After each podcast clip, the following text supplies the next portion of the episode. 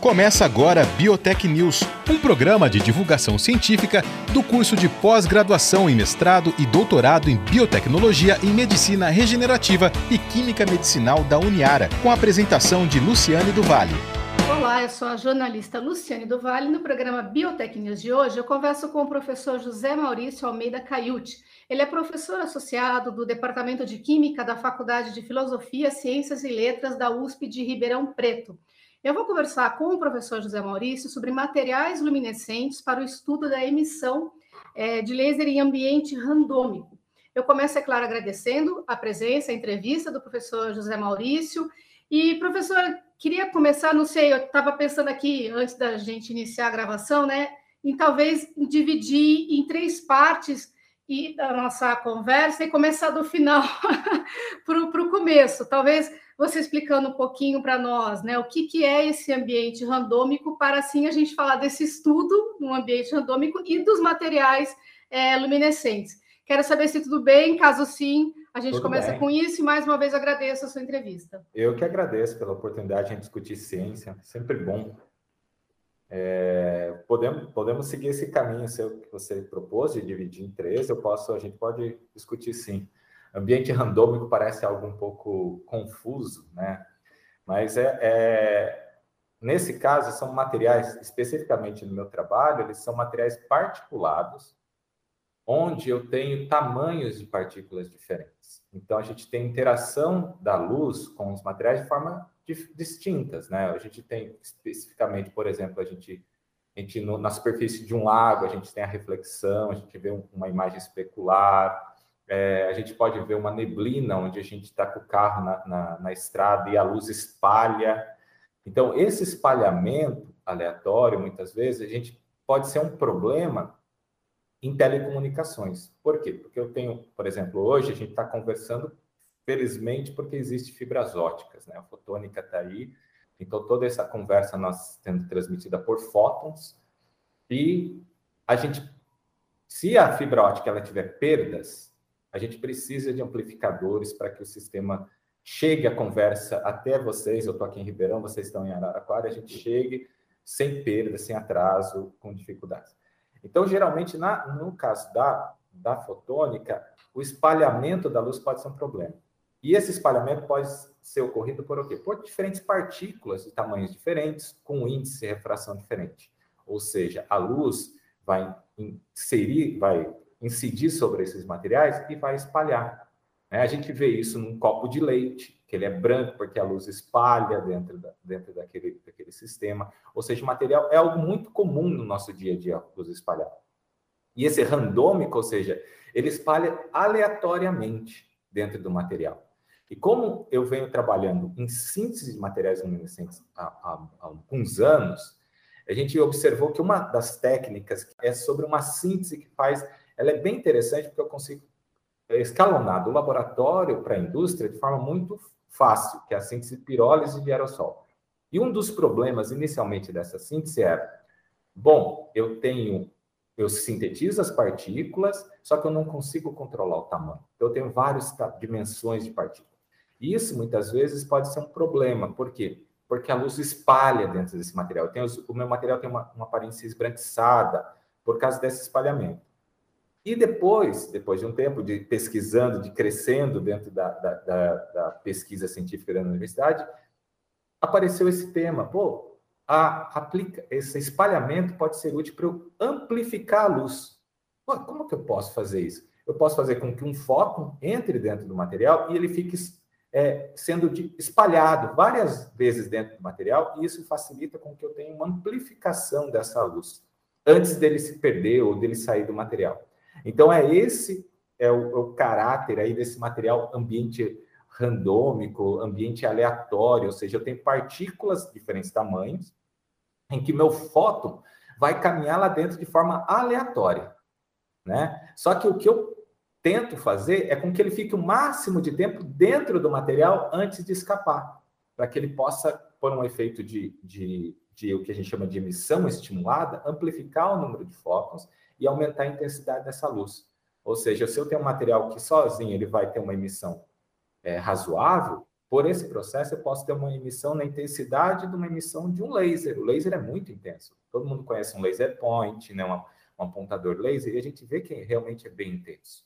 Né? Então, a, a, o interesse é de utilizar esse meio aleatório, esse meio randômico, para que a gente tenha um movimento. Esse, esse randômico é do movimento dentro daquele, daquele meio espalhador. Bom? Nossa, enquanto você falava, eu estou tentando lembrar o nome do jogo, mas eu não vou ser capaz, porque a, a memória não está ajudando aqui. Mas me veio na minha cabeça aqueles jogos antigos de que tinha muito em shopping, aquelas máquinas é, que jogavam as bolinhas e ah, as bolinhas. Fliperama mesmo. Né, Isso, né? fliperama raiz. Sabe? É. Que, que a bolinha e ela ia aleatoriamente acertando os alvos e eles iam se se iluminando, e cada alvo tinha um tamanho, e cada alvo tinha uma é, direção. É, é, é uma analogia interessante, porque o que acontece? Quando a gente. Que era um ambiente controlado, né? Isso, Aquele quando... espaço. Isso, naquele caso do fliperama, você tem. A, a tua intenção é que a bolinha fique o máximo de tempo ali. É. No meu caso, a mesma coisa. Eu preciso que o fóton fique o máximo de tempo dentro do, do material.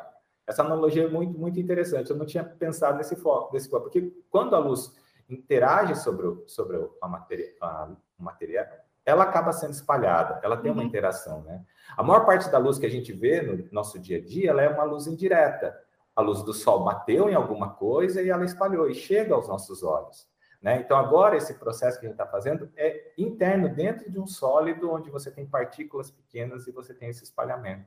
Então, é mais ou menos o mesmo jogo. A gente, a gente tenta fazer essa escala nano, escala nanométrica, ou seja, o nosso caminho da nossa bolinha, que é o nosso fóton, ele está na mesma escala aí do, do, das partículas do caminho livre. É, foi, foi muito, muito curioso, assim, na hora que você começou essa explicação, é, me veio à mente esse jogo exatamente porque vai iluminando, né? Eu fiz uma relação muito superficial, né, com a questão da luz, né, do laser, porque ia iluminando, né, os lugares e meio que você controlava não controlando, né, a bolinha, né? Porque ela tinha uma vida, né, ali autônoma, né, isso, independente.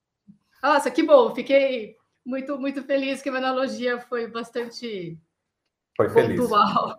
É. Falando nisso, né, você já deu algumas dicas aqui, professor, sobre quais seriam né, esses, é, esses materiais, então, que são dotados, né, pelo que eu entendi, desse, desse potencial né, luminoso, né, tanto que materiais luminescentes. Quais são esses materiais com os quais você, sua equipe, enfim, trabalha, pesquisa? Então, é, eu tenho, desde a minha formação, eu comecei com, com diferentes partes da química, mas sempre na área de inorgânica, e me atraiu o interesse, quando eu fiz o meu doutorado, o estudo dos isolantanídeos.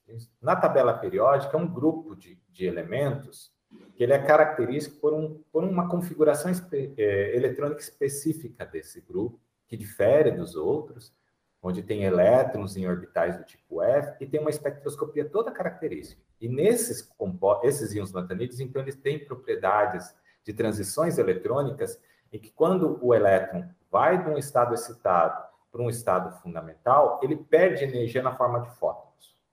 Então, eu posso excitar de diferentes formas, mas esse, esse, esse, esse elétron, quando volta para o estado fundamental, vai emitir fótons, e esse fóton que, que é a luminescência que a gente está é, analisando, está utilizando. Só que daí tem todo um caminho que eu preciso inserir esse, esse elemento químico dentro de uma matriz específica, e essa matriz tem que favorecer esse processo.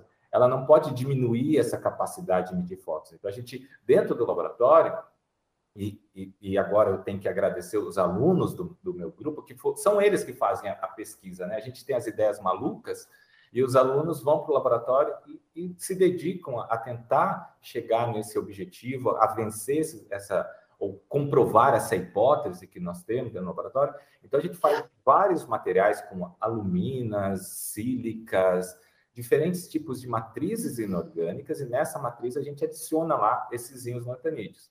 Então, esses íons lantanídeos, eles vão ser excitados ou com radiação ultravioleta, ou radiação invisível, ou mesmo no infravermelho.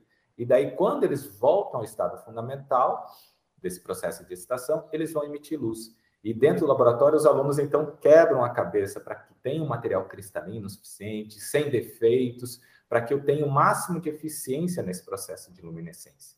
Então, é, acaba sendo essa característica do, dos nossos materiais. Mas materiais luminescentes tem vários, né? A gente tem reações químicas que geram luz, aquela pulseirinha de que a gente vê em, em, em casamento, né? Que o pessoal utiliza, aquelas pulseirinhas fluorescentes. Ali o que nós temos? Nós temos um, uma mistura, quando você quebra, ela tem barulho de um, parece que está quebrando um vidro. E que lá dentro realmente tem um capilar. Então vai misturar dois reagentes e a reação química tem como um dos produtos a luz. Então tem um processo aí. A gente tem moléculas orgânicas que são corantes, que luminescem, que são muito úteis úteis para a biologia, para marcação celular. Então, o campo da luminescência é um campo muito legal. Muito legal porque ele, ele tem vários tipos de materiais diferentes que podem ter esse processo de emissão de luz, né? Então, é, é algo bem legal. E é um ponto, assim, diferente, que eu, sempre pontuo para pro, os meus alunos. É tipo assim, na graduação, olha, cor do material é uma coisa, a emissão, a luminescência é outra.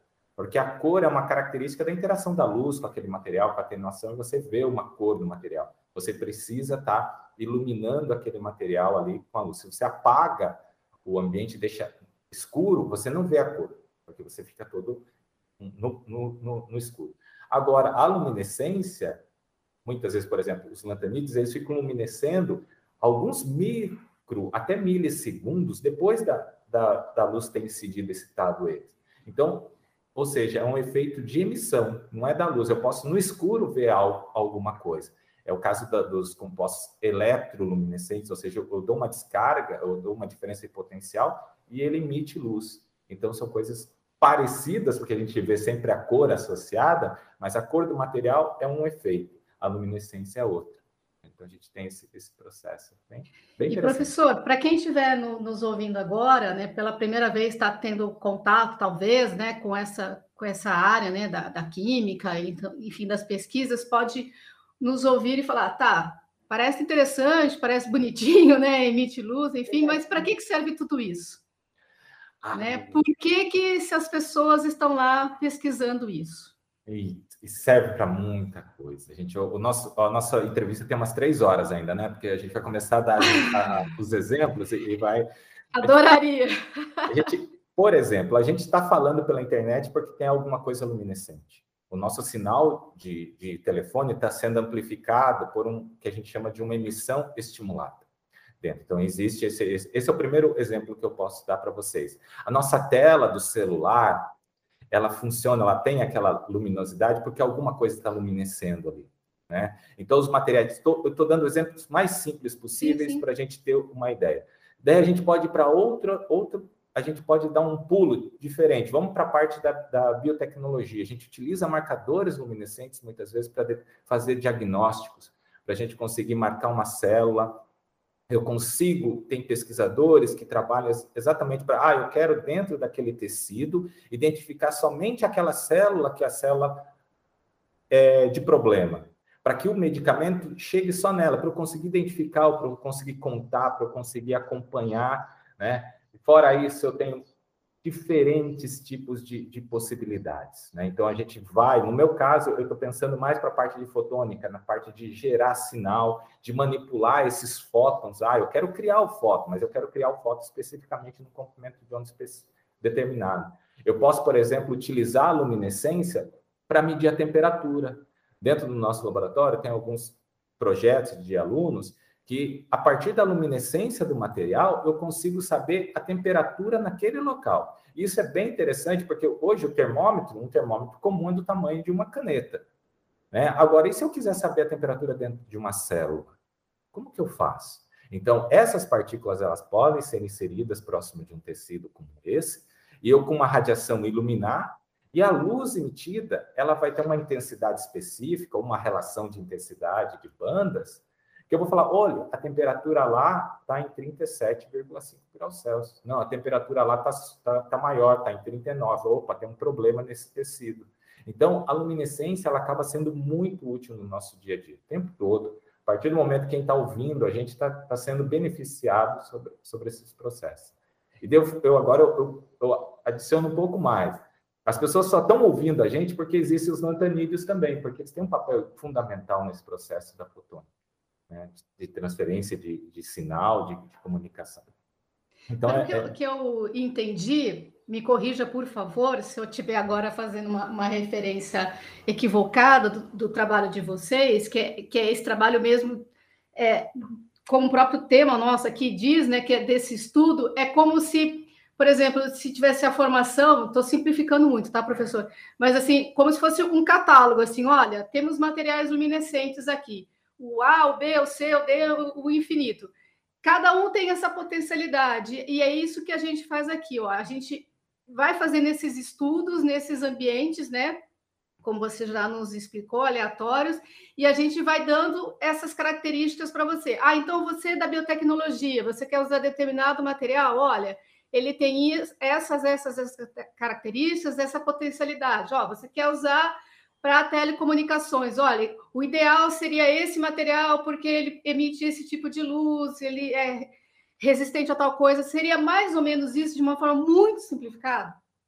É, de certa forma é isso, né? O pesquisador, o que acontece? Quando o problema chega a ele, né? Então a gente tem um problema e a gente formula hipóteses para tentar solucionar esse problema, seja na parte de telecomunicações, né? Na telecomunicações, mais especificamente, tem todo um, um problema grande que existia, é a atenuação das fibras óticas. Então, o pesquisador, o que, que ele faz? Oh, eu tenho que desenvolver novos materiais. Então, o pesquisador não tem esse catálogo, uhum, praticamente. Sim, Na é. verdade, ele vai pesquisar o caminho para solucionar aquele problema. Então, nesse caso específico nosso, o nosso problema era o tamanho é, partículas diferentes, como eu falei sim. lá no coisa. Era um problema da técnica. Esse problema era, era é, é terrível? Bom, eu, eu já trabalhei em colaboração com o pessoal da Sangoban de Paris e a gente fez uma lâmpada com esse material. Essa lâmpada, diferentes tamanhos, não é um problema. Né? Daí a gente, só que a gente ficava, não, mas a parte luminescente, a gente pode tirar um proveito a mais? Daí, opa, existe um, uma demanda para você ter um material super luminescente, um material que possa agregar, por exemplo, características de intensidade de uma radiação laser, mas, por exemplo, um campo de emissão amplo, como de uma luz comum, porque a gente não consegue iluminar uma sala com laser. Ele é pontual, ele é, é, ele é direcional, né, aquela, aquele feixe dele. Então, eu preciso abrir como uma lâmpada. E, opa, essa, esse, esse processo que a gente desenvolve no laboratório, que estuda esse random laser, ou seja, ele, a emissão não é direcionada, ela emite para todos os lados. Só que a gente procura com uma intensidade maior. Então, nossa hipótese, opa, isso é possível? É, o que, que eu preciso fazer? Então, eu preciso, nesse nosso, nosso trabalho, desenvolver uma matriz que tem um índice de refração, ou seja, ele vai interagir com a luz de uma forma diferente para mudar a direção dela, para eu gerar, então, maior espalhamento interno, e daí eu conseguir ter um efeito melhor. Ou seja, qual é o problema? O problema é que eu quero um material com alta intensidade de emissão e que possa emitir em todas as direções. Esse é o meu problema. Qual é a minha hipótese? A minha hipótese é vou utilizar o meu, a minha, meu material que eu obtenho por spray, que eu consegui ter partículas de vários tamanhos, só que agora eu tenho problemas. Eu preciso controlar é, algumas propriedades físico-químicas dessas partículas para que eu tenha uma eficiência maior e que eu consiga, por exemplo, ter essa emissão laser com, uma, com menor custo. Vamos falar em custo porque é energia. Porque eu vou ter que iluminar meu material. Se eu utilizar um laser para iluminar meu material para emitir um outro laser, opa, eu tenho um custo porque eu estou usando um laser para excitar. O ideal seria uma lâmpada, que eu conseguisse iluminar meu material com uma lâmpada e tivesse uma intensidade laser. Né? Nossos estudos atualmente ainda está na, na, primeira etapa. A gente utiliza um laser para excitar o material. E daí a gente vê a emissão laser do material como um todo. O ideal seria que a gente conseguisse baixar a energia desse que a gente chama de limiar de emissão, do threshold, para a gente ver essa radiação laser. Então, esse é o trabalho daí do, do, do pesquisador. Opa, o que, que, eu vou mudar? Eu vou misturar matrizes, eu vou, eu vou mudar o íon, né? Por exemplo, a gente trabalha no laboratório com, com neodímio para fazer emissão laser. Com ele dá certo. Ah, e se eu colocar, por exemplo, o Europe, que é um outro íon lantanide, será que eu vou conseguir? Então, esse é o trabalho do, do pesquisador, de tentar procurar alternativas para facilitar, para fazer com que aquele resultado chegue mais rápido. Tá? Então, é nesse, nesse ponto. É, esse negócio aí chama pesquisa, né? Ouvi falar que isso chama pesquisa, que precisa de Anos. outro negocinho que chama investimento. Ah, é, nem me fala. É, me deixa para lá, né? Porque a gente tem 18 segundos para terminar. Infelizmente, não temos as três horas é, que a gente brincou aqui. Poderíamos ter, né, para falar disso. Eu queria mais uma vez agradecer, então, a entrevista com o professor José Maurício Almeida Caiute. Ele é professor associado do Departamento de Química da Faculdade de Filosofia, Ciências e Letras da USP de Ribeirão Preto e a gente conversou por apenas 20 minutos e não três horas é, sobre materiais luminescentes para o estudo da emissão de laser em ambiente randômico. Professor, mais uma vez, muito obrigada e sucesso em todas as suas luzes por aí. Eu que agradeço, muito obrigado por essa oportunidade, porque a gente tem que cada vez mais discutir ciência. Com certeza. Entender um pouco mais ciência, ver o que está acontecendo nas nossas universidades, que são trabalhos fantásticos que acontecem no Brasil. Obrigado, viu? Obrigada. Obrigado. Você ouviu Biotech News, um programa de divulgação científica do curso de pós-graduação em mestrado e doutorado em biotecnologia em medicina regenerativa e química medicinal da Uniara.